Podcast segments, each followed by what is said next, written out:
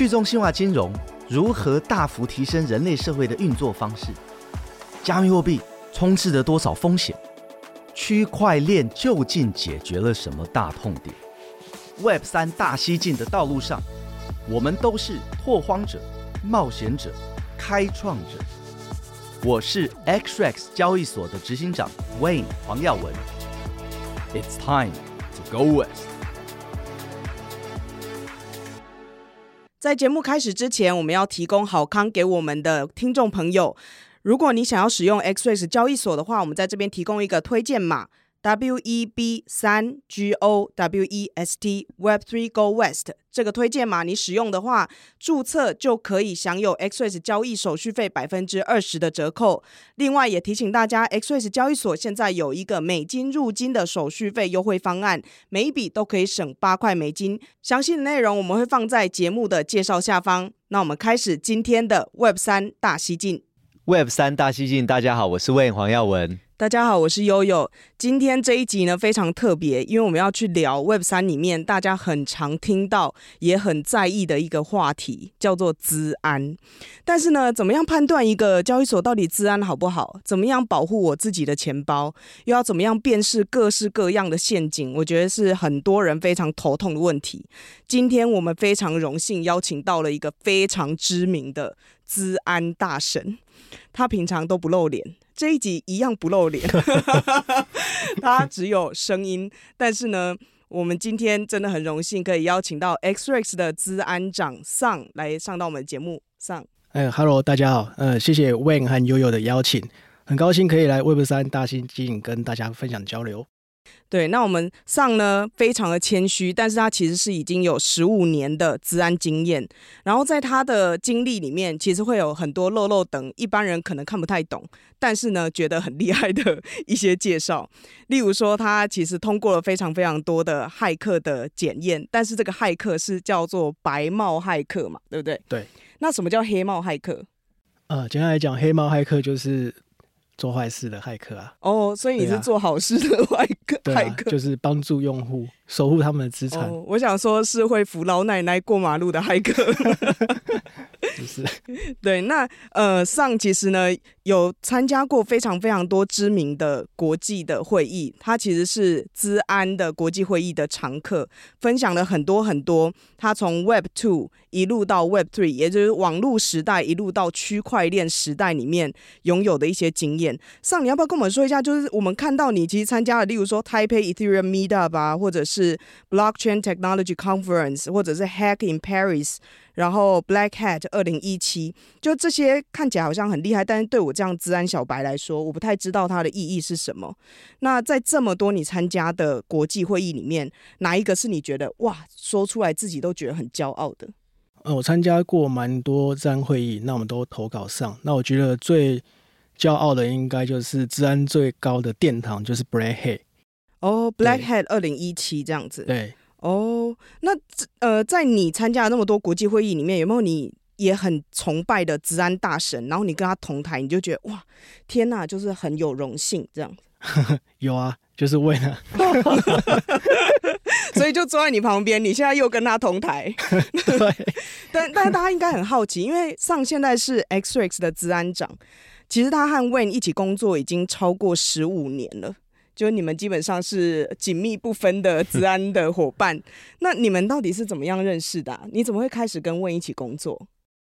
呃，OK，那我可以聊一聊我是怎么样接触资安产业的。嗯，那我目前在资安产业有十五年的经历，那直到现在其实都保持着初心，那也持续保保有热忱。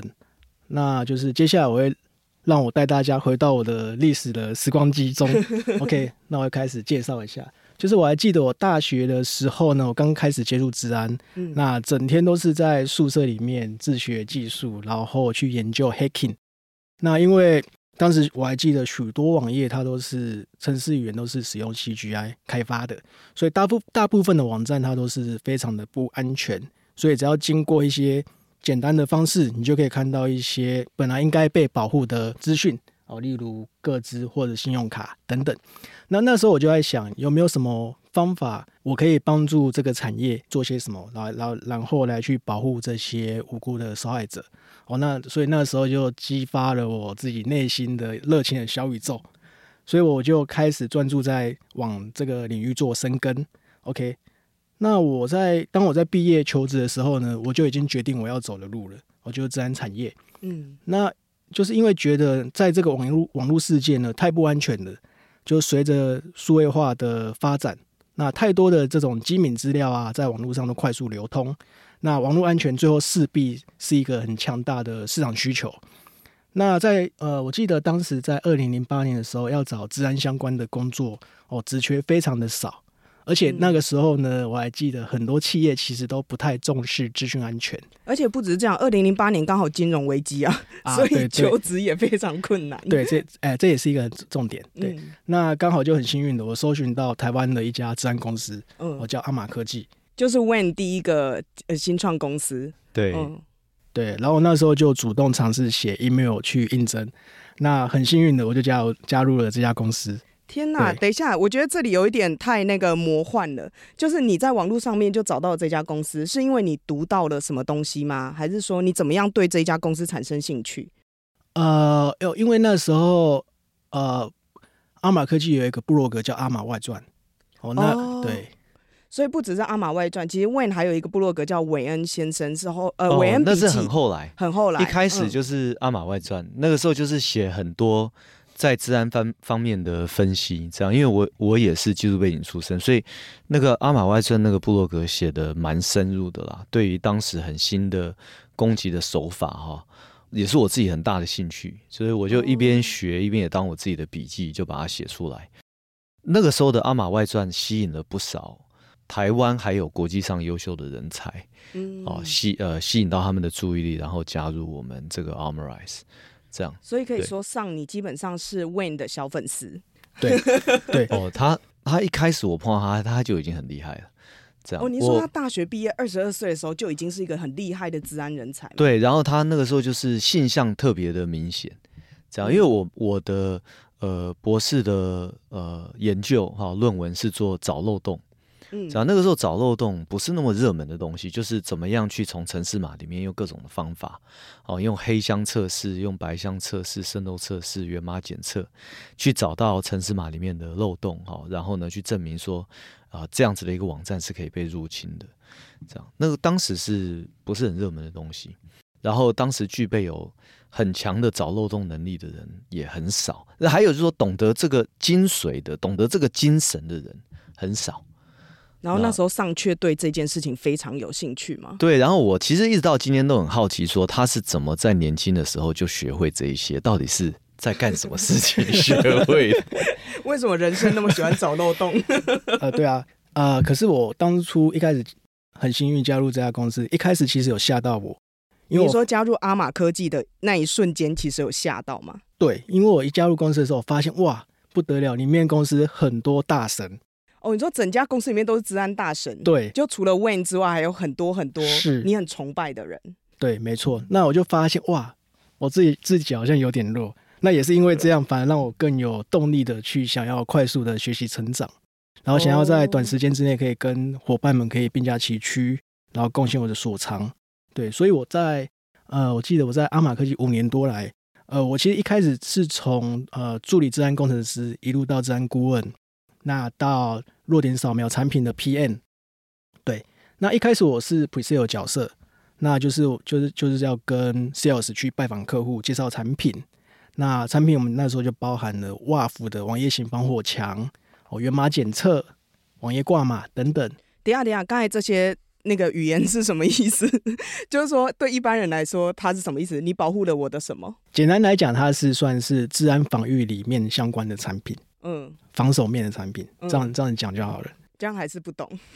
呃，就是弱点扫描，就是说怎么样我可以去找到你的城市或者你的网站里面的弱点。哦。那防火墙就是说，你即使有弱点，但是我帮你挡起来，人家攻击不了。嗯。挂码检测是你有弱点，而且你已经被人家植入恶意城市在你的网站里面了，我怎么样至少可以扫出来说哇，你的网站里面已经含有恶意的东西。哦，所以这包含网站，还有例如说我的邮件，对，然后我在使用的就是电脑里面我去拜访的各类的入口，你们都可以去扫描出来它有没有漏洞，我有没有遇到威胁？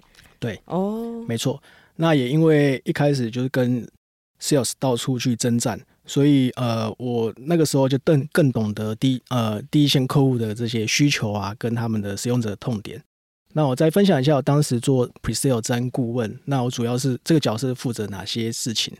那呃 Presale 主要就是会去回复客户的技术的一些咨询，那以及我们会去布帮他们去做一些 POC。然后到最后的一些 POC 的测试结果报告，那这让我有了一些实作跟分析的解决问题的能力。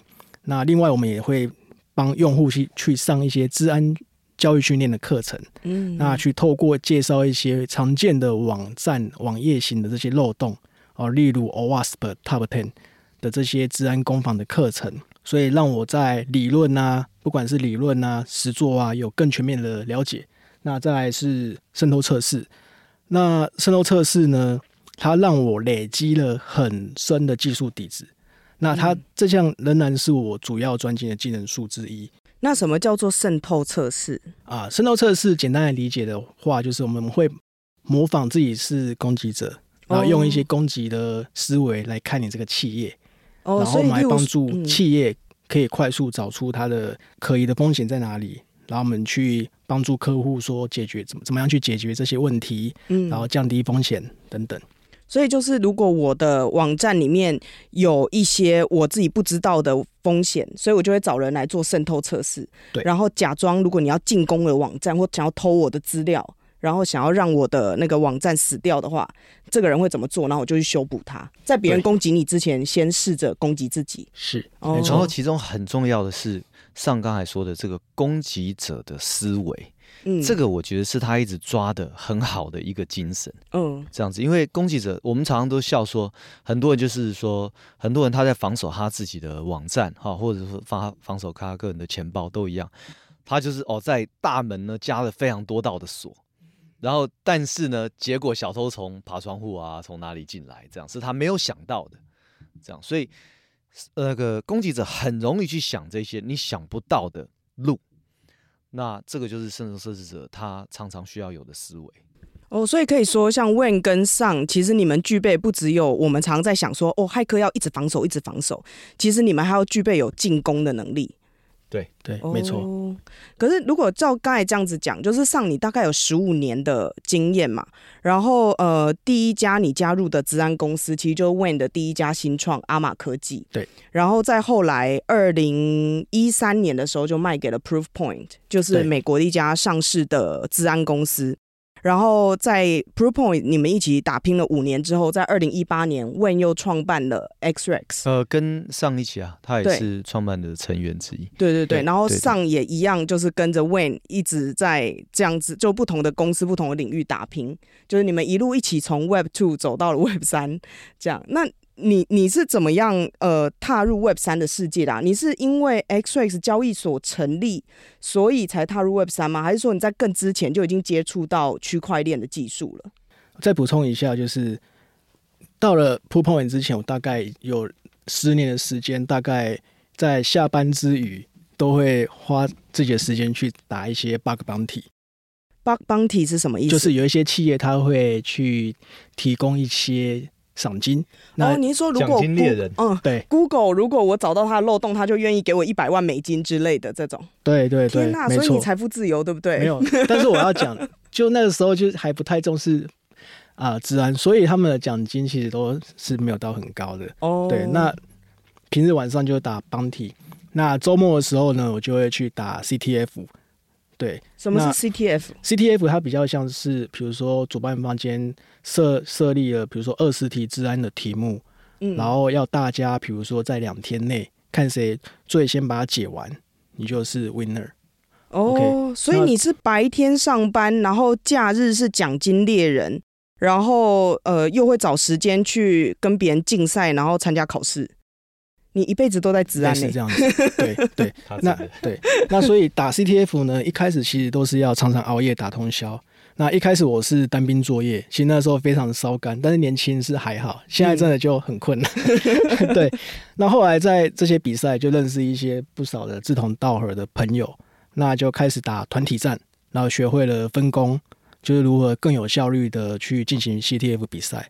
那后来我们二零一三年就是阿玛科技被 Propoint 并购嘛，那我在 Propoint 这五年呢，我是呃负责威胁研究的分析。嗯，所以我那时候我觉得这工作非常有趣，就是我主要就是负责研究各国的骇客团体和国家级的骇客。哦，就是另外一个等级的对手，可以这么说吗？对，就是我之前可能都是焦聚在台湾国内的市场，然后突然就放眼到国际上，就整个就视野打开，因为我就进一步可以看到国家级的这种工坊。哦，所以你就从台湾到了戏谷，然后从台湾的市场进入到全世界，而且甚至是国家级的这种怪物。对，然后这个在呃被 Proofpoint 并购之前哈、哦，他的才华就在国际上面就发挥出来了。因为那个时候呢，我们是看到要讲一下说阿玛科技当时怎么在国际间走红的。主要我们没有什么行销的资源，什么都没有，那我们就靠我们的英文的部落格。英文布洛格写出来呢，国际的大媒，好，几乎所有的大媒都有报道过我们。为什么呢？我们就是会找这些知名的网站，比如说白宫的网站又被人家入侵了，上面放了恶意的城市，或者什么人权的网站，哦，上面被入侵的放了恶意城市，专门锁定记者的等等的，我们会一个一个去分析。那么，啊，这后面的分析都是我跟上的分工都是啊，他去取得这一些所有的。不法组织的资料，然后我在后面来分析写文章。嗯，哦，那他怎么样取得呢？其实很大一部分是靠他的入侵的技术。哦，尤其这个呃俄罗斯啦，反正这些或者说奈及利亚哦这些不法组织，我们为了要深入了解说他们到底在干什么，你们偷了这些资料在干什么，你们的工具怎么做的，到最后我们就是上这边会去。入侵他们的这个重镇，他们的这些伺服器啊什么啊，我们取得他的工具，啊，然后我们会整个写一个很完整的白皮书，有的时候把他整套的手法，包含他的工具，全部都公开出来。那这种东西在全世界是非常非常特别的研究，所以这种东西我们写出来，国际的大媒一定会采访，一定会报道。这个是阿玛那个时候 a r m o r i 这个品牌在全世界的治安。还有企业的客户里面哦，打出名声的主要的方式，这样听起来好像真的很帅。因为一般想说骇客就对着电脑在那边哒哒哒哒哒哒哒哒哒哒，但你们刚才在讲，好像就是你要进攻，然后你会攻城略地，把里面的一些东西拿出来，然后最后你还会揭露他，然后他们的那个犯罪手法什么之类就被你们攻破，是大概是这样子的工作状态吗？对啊。你现在说的有点害怕，是不是被怕被认出来？呃，我有打码，所以还好。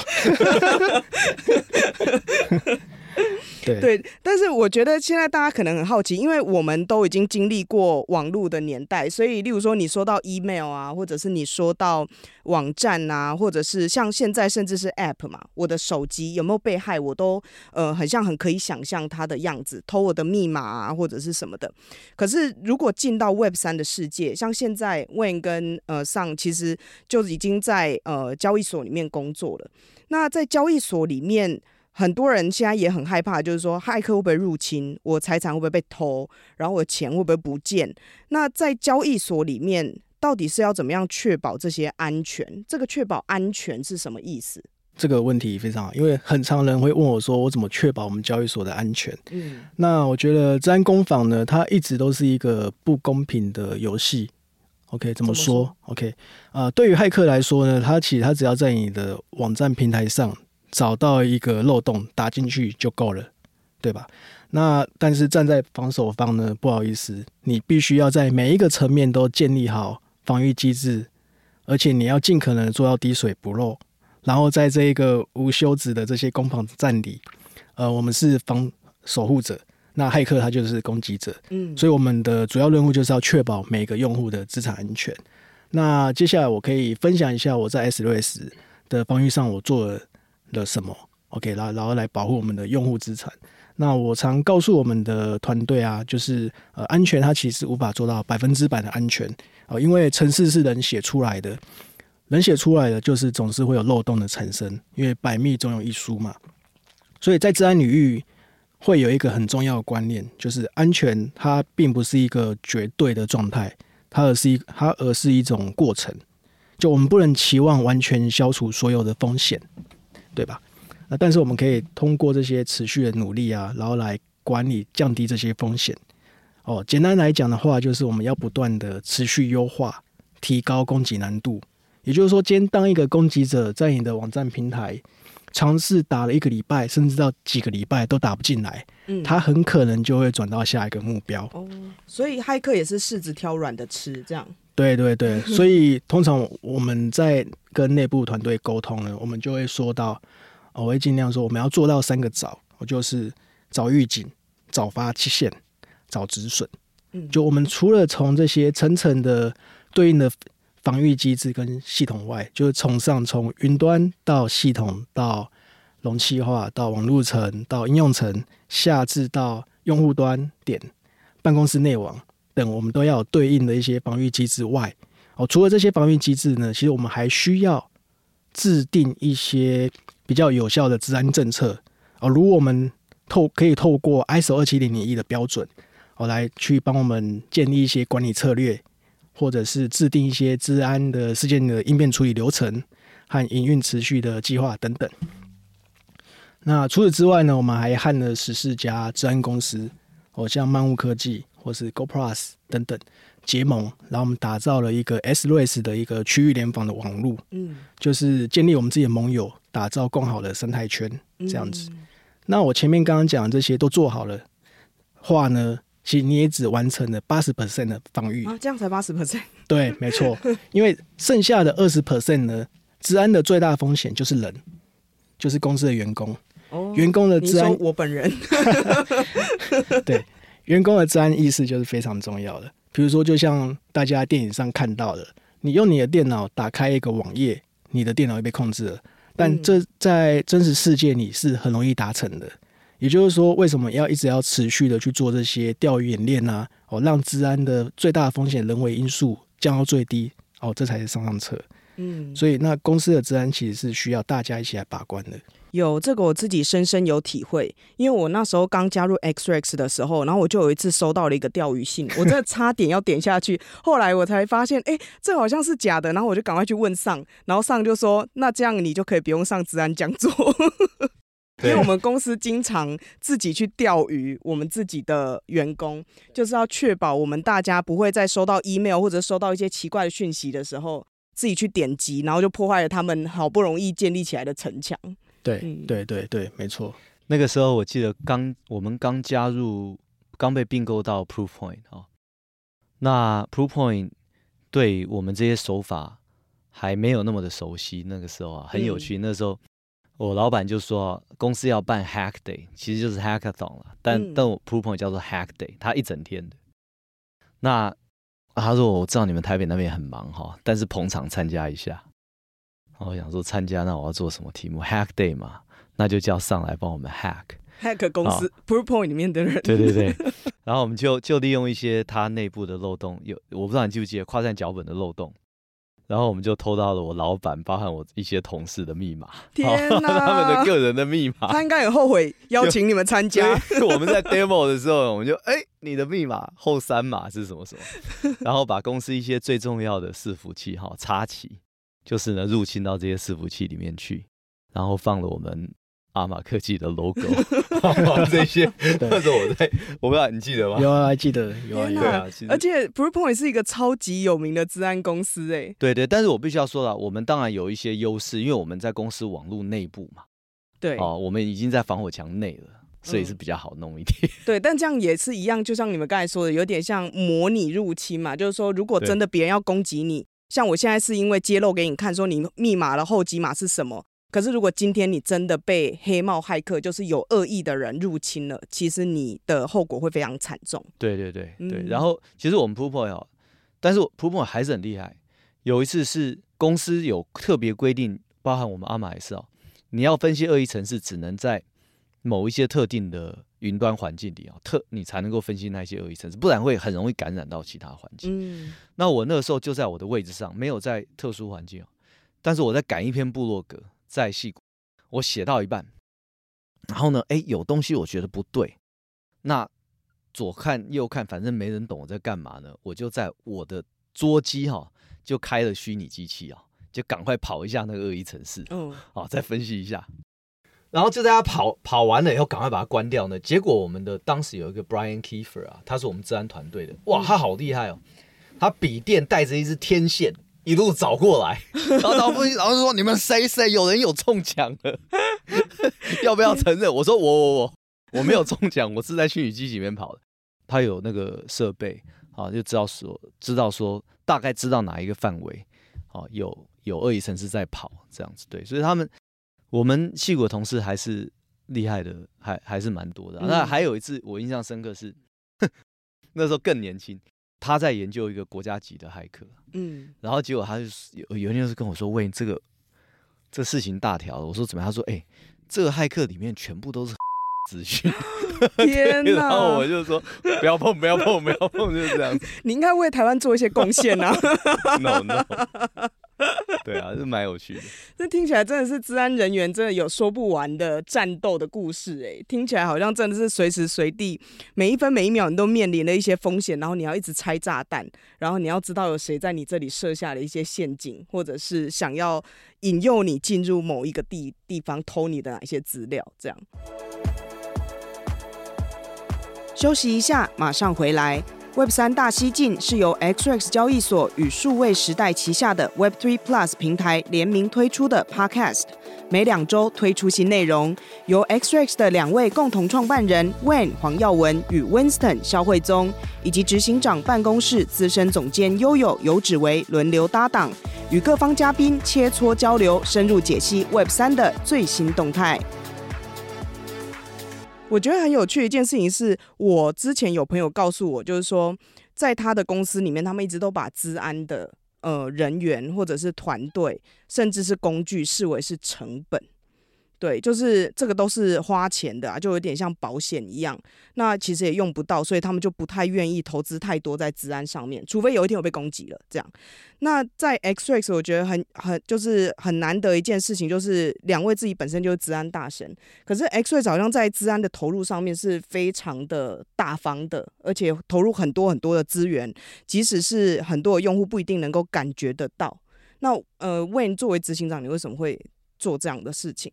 嗯，这个当然就是说，当时有信心去创 XREX，也是因为有上跟他的团队，不然没有信心去创。哦，那个时候刚开始研究比特币的时候，我其实不太懂比特币，但我知道说，我周边聪明的人都在研究比特币。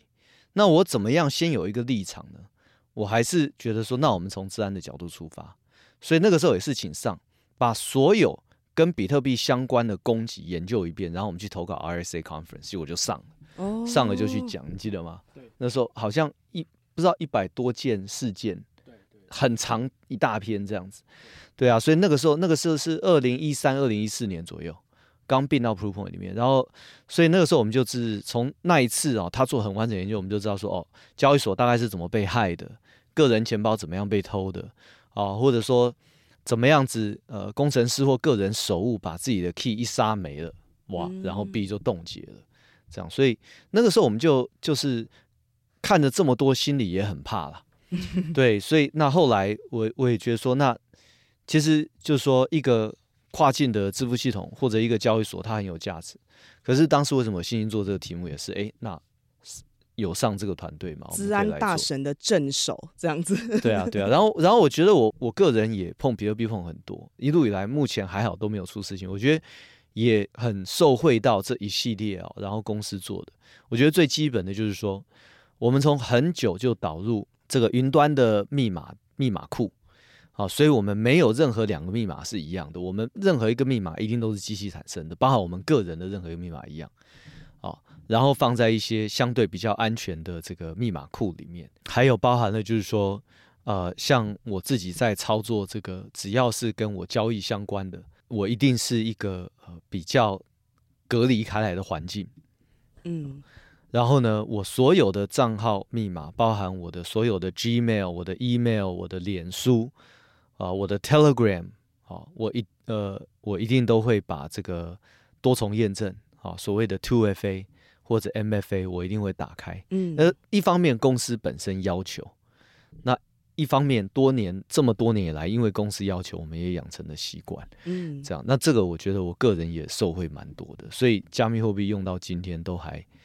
都还没有事情这样子。嗯，刚才问讲的这些，就是其实从公司层面一路到个人的层面，其实都应该要有资安相关意识。然后在我们录这一集的时候呢，大家听到的时候，应该也会听到一个 XREX 交易所一个很好的消息。主要这个呃项目也是呃上跟他的呃团队所带领的，就是 XREX 交易所成为全台湾第一家通过最新版本的 ISO 二七零零一二零二二年的这个版本，然后是进经过英国标准协会的稽核，那不只是领先交易所，还领先了银行，还有很多的公家机关跟所有不同领域的公司。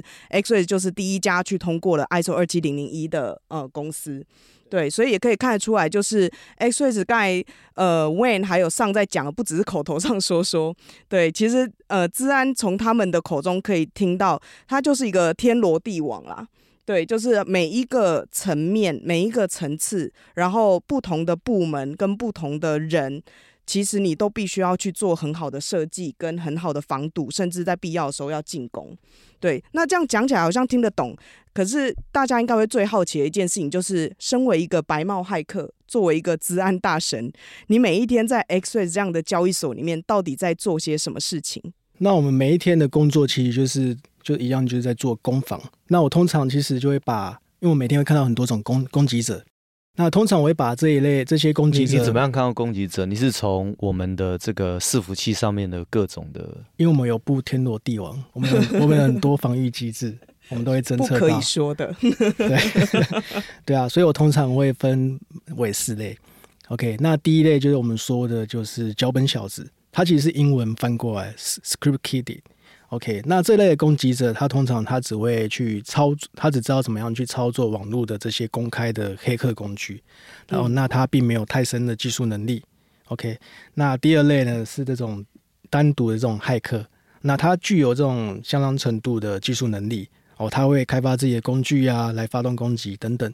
那第三种是这种比较小型 group 的骇客团体，三到五组织是吗？对，小型组织。对，那这一类的攻击者呢，他就通常它的组织跟资源都可以有一个良好的分分工哦，比如说有人负责找目标哦，有人负责攻击，有人负责开发攻击武器，那也有人负责善后，就是清理所有的轨迹，所以他们的攻击能力通常蛮强的，而且他们攻击的目标也是蛮有针对性的。那最后一种就是大型的组织哦，甚至到国家级的这种骇客团体，嗯，那这一类攻击。团体呢，它的资源就非常的大，它因为它后面的资金雄厚，然后也也因为这样，所以他们有很多这种所谓的零时差的攻击的武器，对，所以我通常会分为这四类。那我们每天在 S R S 交易所，大概我统计了一下，我们每一天发现到的攻击，我们组长自动化组长下来的这种 request 大概一百到三百笔。啊，每一天那么多人在攻击你 啊？对，但是有些其实都只是工具扫过去的，但是有一些比较特别的这种 request，我们不一定会把它挡下来。嗯、哦，主要是我我想要看看他到底在干什么。哦，对他是不是很调皮？哎，呃，因为我想要看他是不是找到了什么漏洞，因为、哦、因为毕竟知己知彼，才百战百胜嘛，对不对？对，那这是呃防守的部分。那再我分享一下呃攻击的方面，就是我们内部呢，其实。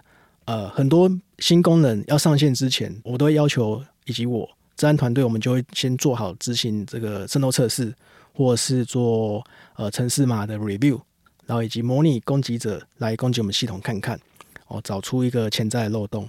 那以及我们会不定期的这个执行这个红队演练。哦，就是，什么是红队演练？呃，我等下会介绍一下。红队主要是负责攻击的执行攻击的角色。那就是我们会尝试去模拟各种攻击的手法来入侵我们的系统。那范围呢会很广，包含了交易所到云端到边界，然后到我们公司的内部内网，以及到员工都有可能是我们的攻击目标。所以在攻击方我们就称为是红队。嗯，那同时呢，我也会请 SRE 的团队来担任蓝队的角色。那蓝队当然就是负责防御跟侦测嘛。所以从这整个的演练下呢，就可以通过这个过程，就可以持续帮助我们去找到一些我们需要一些强化去补强的地方，这样子。对，那但是呃，刚才提到这些日常的工作啊，或者我们挡下的攻击，就是呃，很多其他的交易所也会提到，而且呢，在每一家交易所它被害或被攻击之前，他都会说自己是最安全的。最干净的，所以如果像我这样子的路人好了，就是我这样的路人，到底要去怎么辨识一家交易所叫做安全？因为安全这件事情好像很虚无 缥缈，哎，这问题也很好，因为真的是我目前看到所有的，其实基本上每一家交易所都说它很安全。嗯，那你今天如果是一个小白用户呢，其实他真的是很难分辨这个交易所的安全等级到哪边。嗯、OK，那呃，我可以分享我个人的一些建议，就是。提供给大家参考，说你呃，你可以从资安角度参考哪几个点？其实第一个，其实呃，之前的 podcast 也有介介绍过了，就是交易所的你有没有一个很透明的储备证明？那我今天其实就不多说，嗯，我可以请悠悠放影片连接在资讯栏，请大家可以去回播我们之前的 podcast。XREX 已经导入了 Merkle Tree 系统。对，所以我今天是就从治安的角度来给大家建议。所以通常第一点呢，我会去看这家交易所有没有他自己的治安团队，嗯，以及他的成员背景，还有治安的专责人员有几位。这个资讯好像相对来说比较不透明，对不对？只有 XREX 这么摊开来给全世界看，虽然你蒙面了。对，但是因为治安圈子其实不大哦，对，通常都还是可以打听得到。嗯，对。那我必须要说的是，治安人员一位呢，绝对是不够的。因为像金管会，他在二零二一年十二月就有发布了一个金管会的治安法规，就是要求上市贵公司，他要去建立这个专责的治安单位。那它主要呢有三个等级。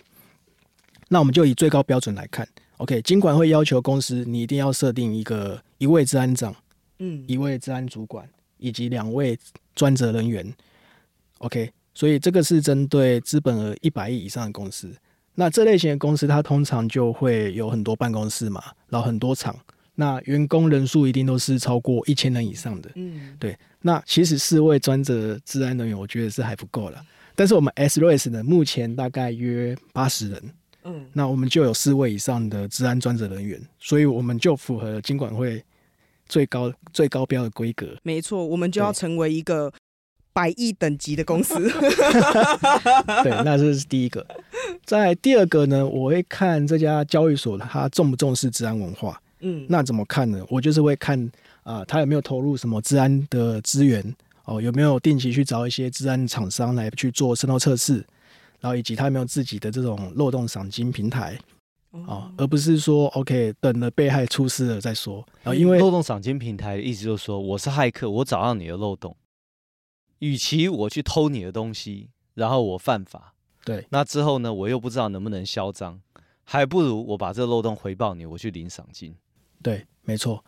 那以前呢，在 Web Two 的企业，其实就刚刚前面提的，他们其实对治安不重视，买这个贵上商的产品，就会觉得很浪费钱，然后等出事了才找你来救火。嗯，OK，这样其实对用户来说，基本上没有安全可言。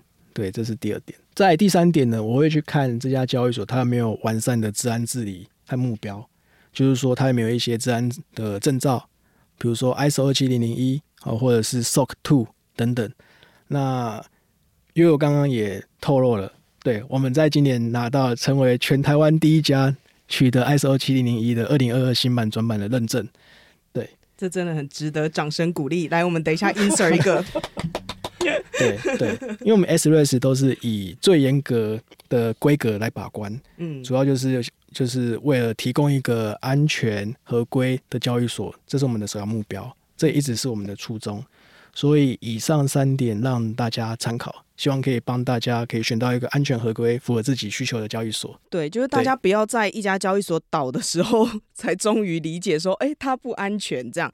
对，也不要随便轻信说有人一直宣称自己是安全，就就像 XREX 说自己是最安全、最干净的平台，也希望大家就是不要直接相信我们，但来验证我们嘛。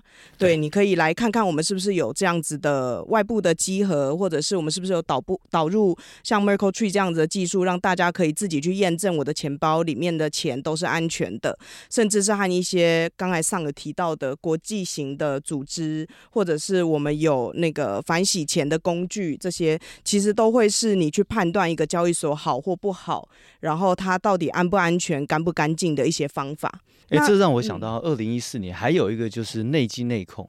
二零一四年我不知道上记不记得，台中有一位何先生哦，那那个时候他号称说这个。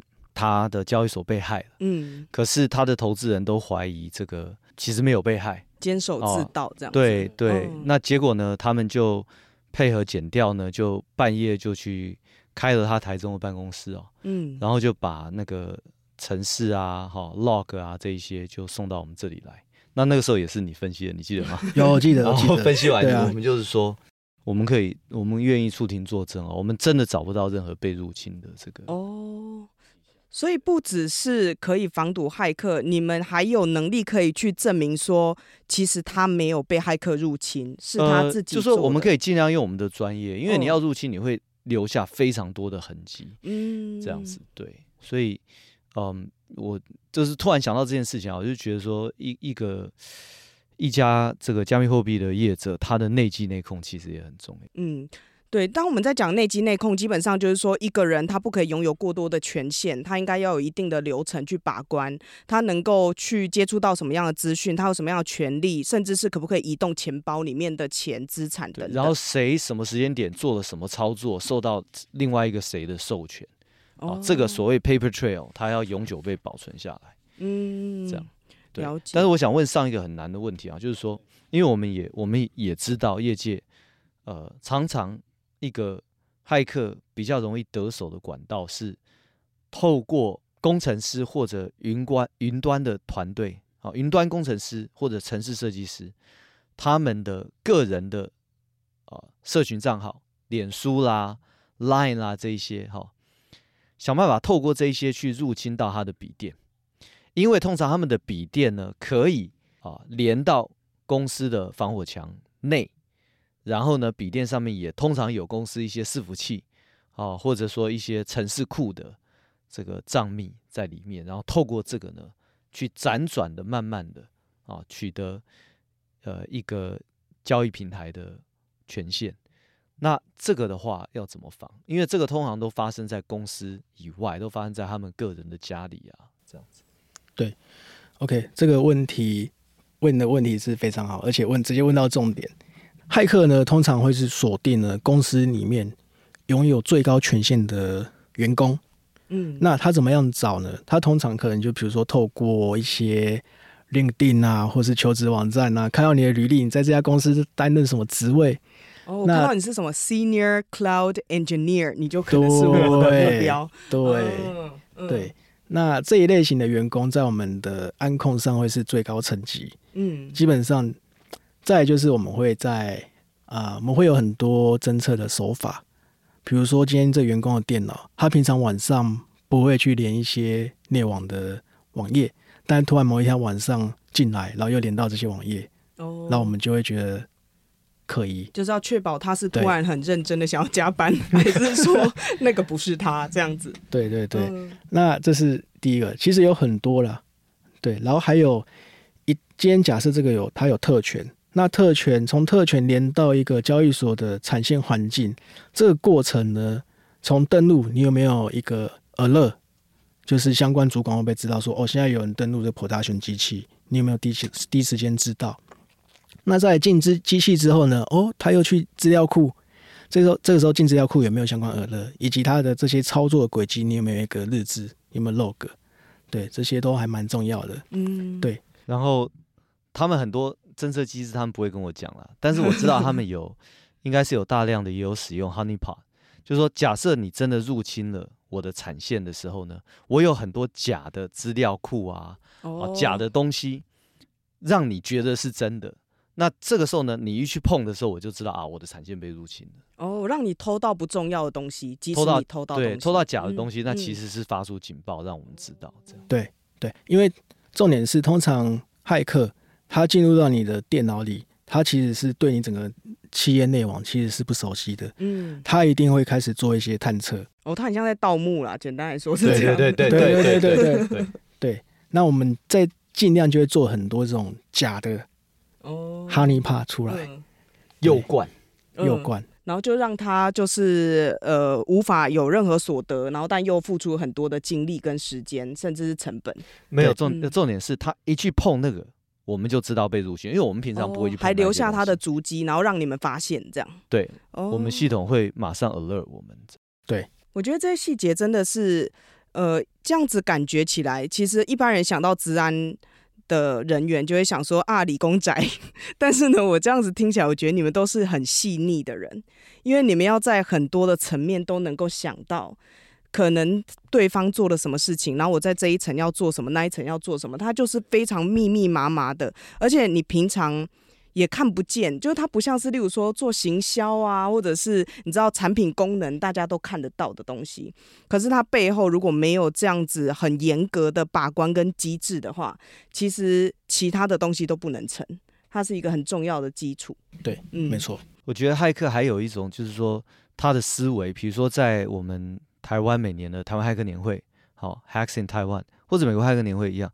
它都有这个开锁的比赛跟教你开锁，嗯，因为那个思维其实就是很类似啊、呃、入侵的思维哈，其实它是很有趣的，因为你很像在解一个谜题，嗯，这样。那刚才其实呃上刚才讲的非常多的就是呃治安上面的技巧啊，或者是防范上面的技巧，可是这些其实都还蛮偏。专业的治安人员，或者是在交易所里面工作的人，你要怎么样去守护一个企业或一家交易所？但如果是一般人呢？如果我是自己要保护我自己，或者是我身为一个员工，我不能让自己成为一个风险，我不能让骇客锁定我，然后就对公司产生任何的危害的话，我可以做什么事情？假设我真要去举例的话，其实有很多可以建议。那我假设以三点来做建议的话呢？嗯呃，第一点我会建议就是最重要的就是你的账户安全，就是你的密码强度啊要够，然后你的 2FA 双重验证一定要开启。那你你的密码呢，千万不要用惯用密码，哦，因为我知道人一生就可能就只有那一两组。对，什么五二零一三一四。对，那为什么不要用惯用密码呢？因为在过去你曾使用的这些网站啊，今天假设被骇，攻击者就有你的密码。那攻击者通常呢，他会去收集过去所有被泄露的这些资料库。那我们的术语叫做社工库。社工库，对，就是他这个资料库里面有十几亿所有泄露过的哦账号密码，甚至到百亿。OK，所以也就是说，今天攻击者只要知道你的常用的用户名称或是 email，他就可以在他的这个资料库里面去搜寻，就可以捞出你过去这个用户所使用密码有哪些。那接下来他就可以使用这个密码去登录这些交易所平台，尝试去做登录。那这个尝试做登录这个过程，我们的术语是叫做撞库。撞库，对对，这是第一点，你的账户安全要注意。那第二点呢？OK，所有事情你要先求证，再去执行操作，就是你要去避免一些钓鱼攻击，就是你要去检查你收到的 email 讯息连结。哦，特别是这些来路不不明的攻击者，通常他会去模仿一些合法的机构或是客服人员。嗯有，我最近又收到一个，就是说骗我说我已经缴过的罚单，然后呢，他就说我没有缴，然后要再被多罚六百块，然后我看到的时候就有点紧张，但是后来我就再检查一次那个简讯发来的，前面是加六六，就他就不是台湾的政府这样子，所以就是要判断这些小细节，对吗？然后比如说最常见的一个。我常碰到的是 Telegram，嗯，因为 Telegram 送出去的讯息你是可以修改的，嗯，所以我请你转币给我，我把我的钱包住址给你，可是我的 Telegram 如果有被已经被入侵了，骇客就会在这个时候修改我的这个讯息，把它改成我的骇客的钱包，把它改成骇客的钱包，对不对？哦，所以通常你收住址的时候，你最好就是说，你要有三个管道来收这个住址，嗯，对不对？那你就要请对方 Telegram 给我，然后 Line 给我，然后再怎么样给 Email 给我，我三个，我三个比一下。哦，对，就是你一定要做求证。嗯，然后今天你不能想说，OK，那我都有开 2FA 双重验证，你今天偷到我密码应该 OK 吧？没什么问题。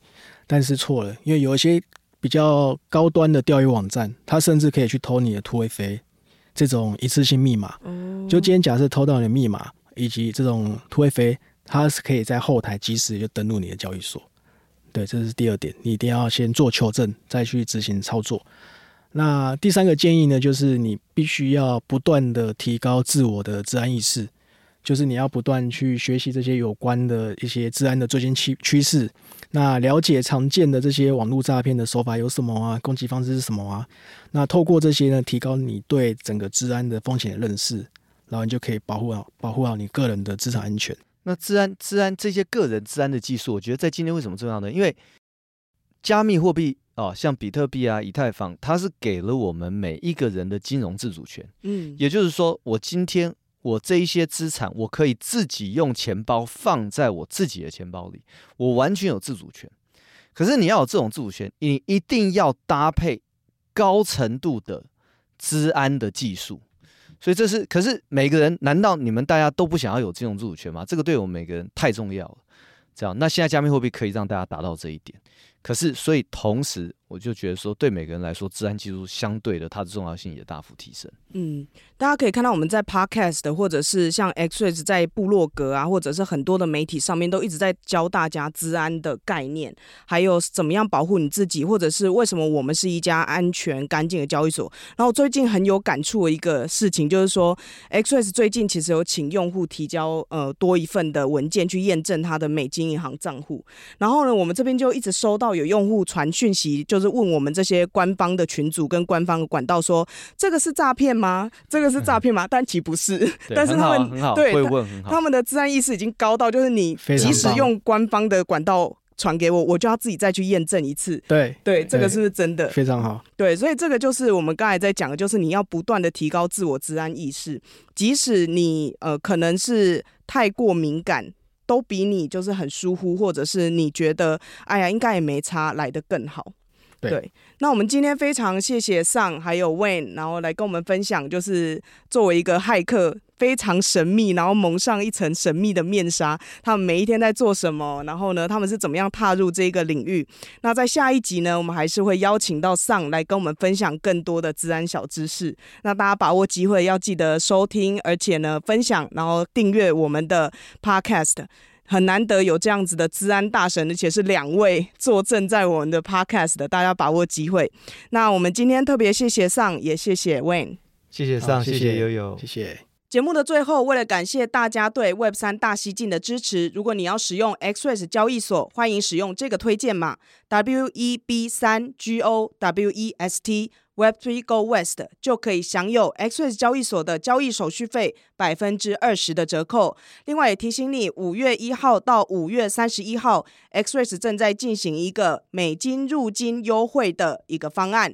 所有的入金，无论金额都可以减免八块美金的手续费。无论是入金大额还是小额，都非常好用。在这样的方案之下，如果你是入金一万六千块美金以下的这个金额，基本上就是免入金手续费。现在就心动了吗？欢迎使用 XREX 交易所。谢谢您收听 Web 三大西进。如果您喜欢我们的内容，欢迎追踪 XRX Telegram、Instagram 以及 Facebook 中文社群，连接都在节目下方资讯。也欢迎追踪和订阅 Web 三大西进 Podcast，不要错过任何精彩的对话。我们下集再见。